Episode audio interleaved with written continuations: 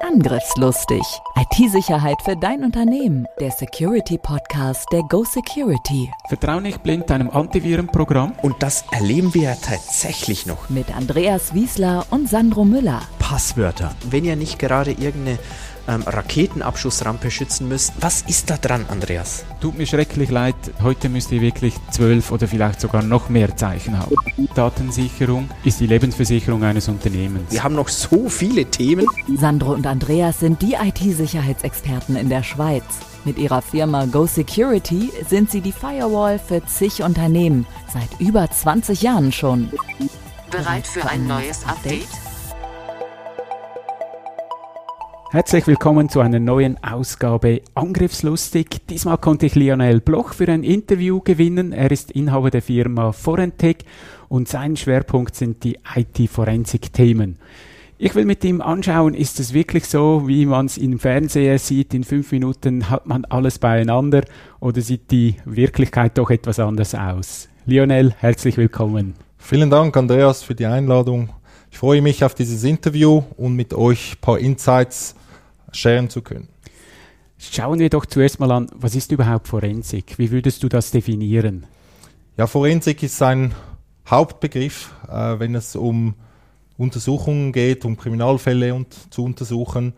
Ähm, der ist heute sehr weitläufig. Man, natürlich kennt man das aus der Medizin. Äh, wenn jemand gestorben ist, auf höchstwahrscheinlich un unnatürliche Art, äh, dann kommt der, der Rechtsmediziner und der benutzt natürlich forensische Methodologien, um das herauszufinden, was genau passiert ist. Jetzt dein Schwerpunkt sind ja IT-Forensik, also es geht um Computer, um zu schauen, wenn irgendein Verbrechen war. Wie läuft dann so eine forensische Analyse ab? Genau, die IT-Forensik ist ein Bestandteil der, der Forensik und ist, äh, wie du richtigerweise gesagt hast, ähm, halt spezialisiert für die digitalen Daten.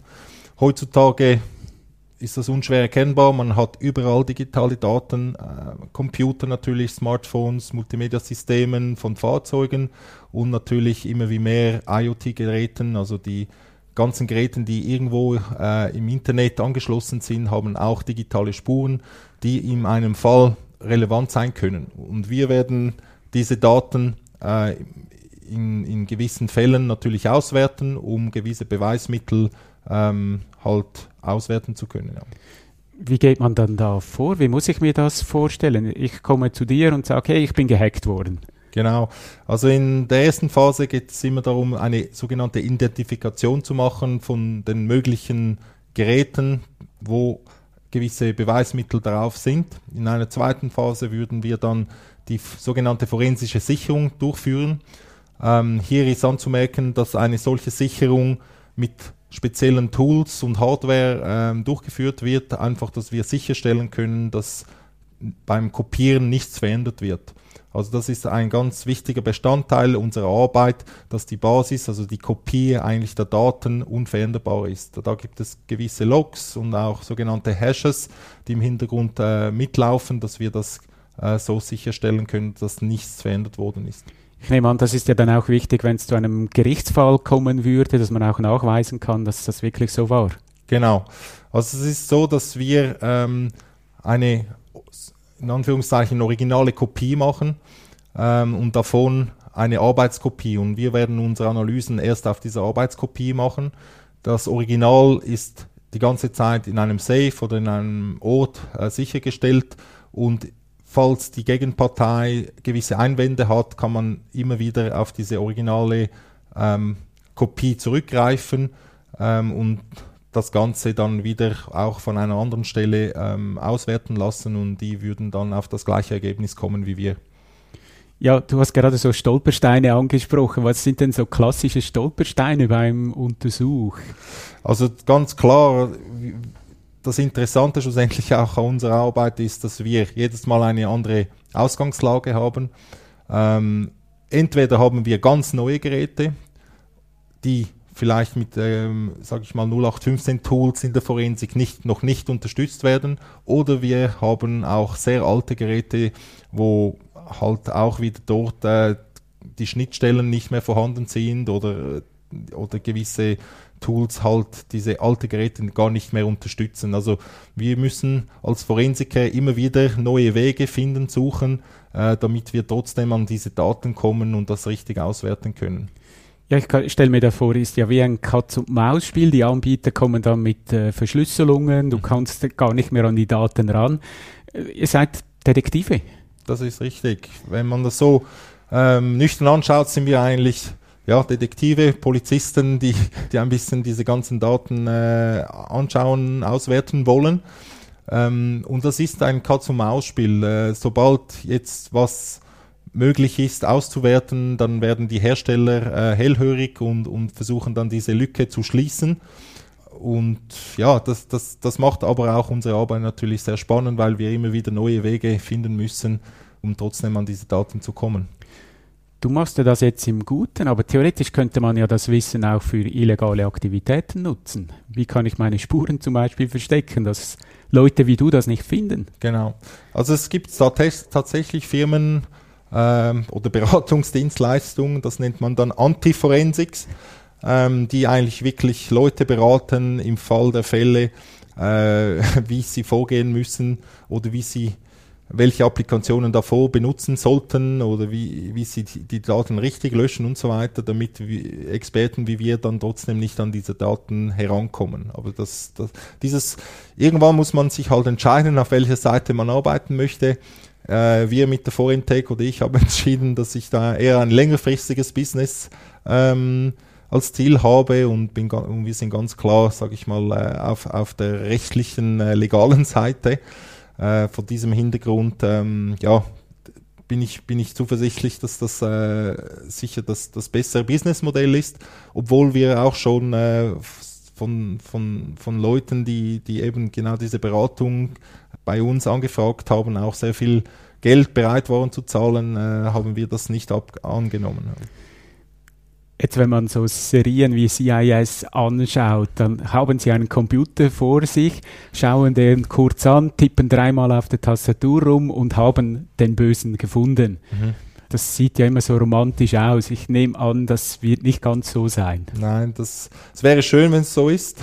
ist leider nicht so. Ähm, es tatsächlich, also nur schon eine, eine Sicherung von einem Datenträger kann, kann halt schon äh, mehrere Stunden in Anspruch nehmen. Dann hat man nun mal die Sicherung, dann kommt dann noch die Analyse und so weiter. Also so schnell kommt man nie an den Täter ran, wenn man überhaupt mal einen Täter findet. Das muss man dann auch noch an, an, ansprechen, äh, weil heutzutage, ja, äh, ich sag mal, die Kriminellen wissen, wie, wie sie vorgehen müssen, dass sie keine ähm, auswertbaren Spuren hinterlassen können.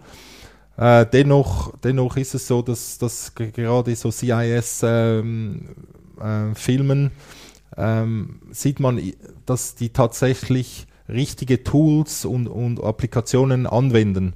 Also ich muss da auch immer schmutzen, wenn ich, wenn ich äh, das sehe, dass sie da wirklich die gleichen Tools wie wir benutzen eigentlich im Film, im Film haben. Und ich habe mal gelesen, dass sie einen Forensiker äh, extra angestellt haben als externer Berater, der ihnen eigentlich so ein bisschen gesagt hat, ja, wie macht man was und welche Tools sind jetzt gerade in und cool. welche sollte man benutzen ja. und so weiter. Das ist eigentlich schon sehr reell, ja. aber rein die, die Zeitachse stimmt natürlich so nicht, wie man das in, der, in den Filmen sieht. Ja. ja, man kann ja Serie auch nicht über Stunden zeigen, wie man da Tastenbefehle genau. eingibt. Ja. ja. Angriffslustig. Angriffslustig. Beim Vorbereiten des Interviews war mir noch äh, eine Frage sehr wichtig. Warum sollte man nicht selber versuchen, Spuren zu sichern? Wieso sollte man dich direkt holen? Ja, also es ist natürlich so, dass wir tagtäglich mit verschiedenen Herausforderungen ähm, in, in Berührung kommen. Dementsprechend haben wir auch diese Erfahrung, die wir einfach relativ breit und tief haben. Es liegt halt so ein bisschen im Mensch drin, dass wenn ein Problem besteht, möchte man das zuerst selber mal ein bisschen herausfinden, was es ist, was es nicht ist. Und, und es ist halt so, dass man heute im Internet relativ viel Material, Infomaterial findet, wie man vorgehen muss und so weiter.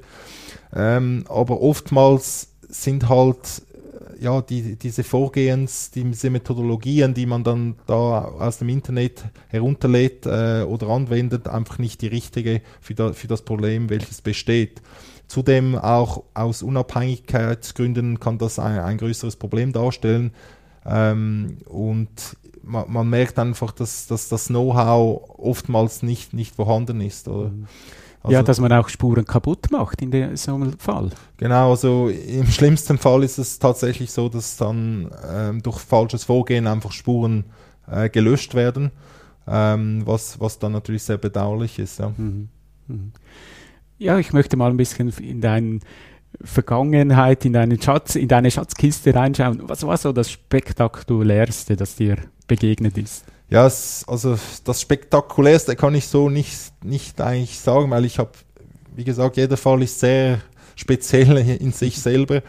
Äh, aber natürlich, ähm, ja, es gibt einen Fall, wo, wo mich auch natürlich emotional berührt hat, wo, wo es dort um ähm, ja, ein Kinderpornografiering ging, wo wir mit, mit ermitteln durften und, und das Ganze mit, mit aufgedeckt haben. Das ging mir auch persönlich sehr nahe und äh, für mich sicher was spektakulär war, weil ich da gemerkt habe, ich kann doch auch etwas ähm, Gutes der Welt eigentlich wie zurückgeben. Also das äh, hat mich eigentlich sehr beeindruckt, das Ganze. Ja.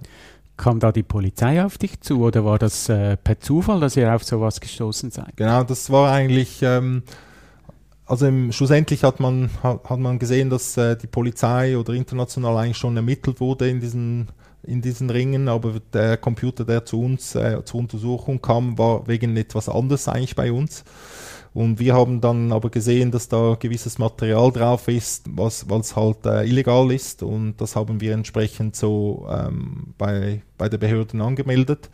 Und gewisse Beweisstücke darauf haben dann auch äh, geholfen, dass der ganze Fall schneller oder, oder äh, deutlicher ermittelt äh, worden ist. Ja. Hm denke, das sind so die Schattenseiten deines Jobs, wenn man diese Bilder mit anschauen muss. Ja. Mhm. Sonst ist ja eigentlich klassisch, dass ein Unternehmen vielleicht äh, gehackt wird, Ransomware. Ich denke, da werdet ihr auch oft kontaktiert. Könnt ihr noch Daten retten zum Beispiel? Mhm, genau, also wir haben natürlich, äh, wie angesprochen, Kriminellfälle, die wir untersuchen. Da kommt der Auftrag meistens von einer Behörde, von einer Staatsanwaltschaft. Ähm, aber natürlich sind wir auch stark bei, bei, in der Privatwirtschaft, wo wir dann ganz klassisch bei Hacking-Attacken äh, unterstützen, aber auch interne Missstände. Es kann ja gut sein, dass ein Mitarbeiter gewisse äh, Manipulationen gemacht hat oder Geld veruntreut hat und dann kommt auch die IT-Forensik zum Zuge, um herauszufinden, was wer wann genau gemacht hat. Mhm. Also so klassisch Dateien, E-Mails suchen, Zusammenhang bringen. Genau, Dateien suchen, Dateien entschlüsseln, ähm, gewisse Spuren als Beweismittel zu, zu finden, welche belegen zum Beispiel, dass ein PDF verändert worden ist oder ein Vertrag äh, gefälscht wurde und so weiter. Mhm. Das heißt, ihr müsst auch die Meta-Informationen von all diesen Dateien gut kennen, wo was steht. Genau, also diese Details äh, werden wir dann je nach Fall ähm, vertiefter anschauen in vielen Fällen ist es aber auch so, dass gewisse Metadaten gar nicht mehr vorhanden sind von Dateien. Da helfen wir uns mit, mit anderen Tools oder anderen Methodologien, die, die uns dann trotzdem noch weiterhelfen. Hm. Müsst ihr auch vor Gericht? Vor Gericht müssen wir auch immer wieder, äh, obwohl das jetzt ja, nicht so oft kommt, vorkommt zu, zum Glück. Aber es gibt es immer wieder, dass wir äh, vor Gericht äh, eingeladen oder das Gericht ladet uns ein als Experte und wir müssen dann den Bericht, den wir äh, geschrieben haben, nochmals erklären. Ähm, eventuell sind von den Parteien dann direkt Fragen, die wir dann dort antworten, mhm. beantworten müssen.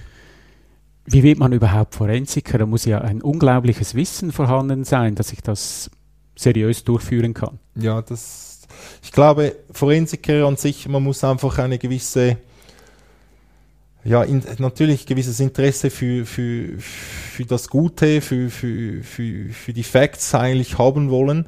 Und man muss auch ganz, ganz sauber und genau arbeiten können. Und jetzt direkt in der, in der IT-Forensik natürlich ein gewisses Know-how oder ein, ein tiefes Know-how in der IT. Ähm, wobei ich sage mal so, es ist nie zu spät, in die IT-Forensik einzusteigen, weil die, die Daten oder die, die Technologie ändert sich ja so schnell. Wenn man ein Grundverständnis hat für die, für die IT, ja, kann, und man sich für die Forensik interessiert, kann, ist eigentlich je, jeder Zeitpunkt der richtige. weil, wie gesagt, es ändert sich alles so schnell und, und man muss sich eigentlich immer wieder neu weiterbilden. Es ist höchstens, dass man, der, der eine hat vielleicht ein bisschen mehr ähm, Erfahrung, aber diese Erfahrung ist dann vielleicht nicht, nicht mehr tagesaktuell. Also es ist enorm wichtig, dass man sich da immer wieder weiterbildet und, und nicht nur Kurse besucht, sondern man muss da eine intrinsische Motivation haben, äh, auch mal halt in seiner Freizeit gewisse Tests zu machen und sich da zu informieren. Also da ist das Netzwerk und, und das Internet enorm wichtig, um sich da wirklich à zu halten. Ich nehme an, das macht ihr auch intern, dass ihr miteinander euch austauscht und Genau. das Wissen Ja. neuen Stand bringt. Ja, das ist, das ist wirklich enorm wichtig, das, das äh, Know- Know-how-Sharing, nicht nur, nicht nur intern, sondern auch international. Also wir haben wirklich ein Netzwerk an, an IT-Forensiker weltweit, die zu den äh, Top-Experten gehören. Ähm, und da hat man einen regelmäßigen Austausch. Also man hat früher vor Corona noch äh, auch regelmäßige Messen besucht, wo man sich auch immer wieder getroffen hat und sich so ein bisschen ausgetauscht hat. Jetzt ist es halt mehr virtuell oder auch äh, wirklich, wenn eine, eine brennende Frage irgendwo ist, hat man, hat man gewisse Foren eigentlich gegründet, äh, die geschlossen sind und dort äh, kann jemand weltweit eine Frage hereinstellen und innerhalb von, von ein paar Minuten hat man äh, eigentlich normalerweise immer eine, eine super Antwort, eine, eine qualifizierte Antwort von einem Experten, der das schon ähnlich vielleicht gemacht hat. Ja. Das ist super, habe ich nicht gewusst, dass da auch so Kreise gibt, wo man sich austauscht. Lionel, vielen Dank für das sehr spannende Interview. Ich werde dann in die Show Notes noch deine Angaben reintun. Okay. Vielen Dank, dass Danke du dir, Andreas. Sehr Hat gerne. gefreut. Sehr gerne. Vielen Dank, dass du auch heute wieder mit dabei warst. Falls du es noch nicht gemacht hast, bitte abonniere uns. Wir freuen uns immer auf Rückmeldungen. Bewerte uns auch, das hilft uns weiter. Vielen Dank, bis zum nächsten Mal. Tschüss.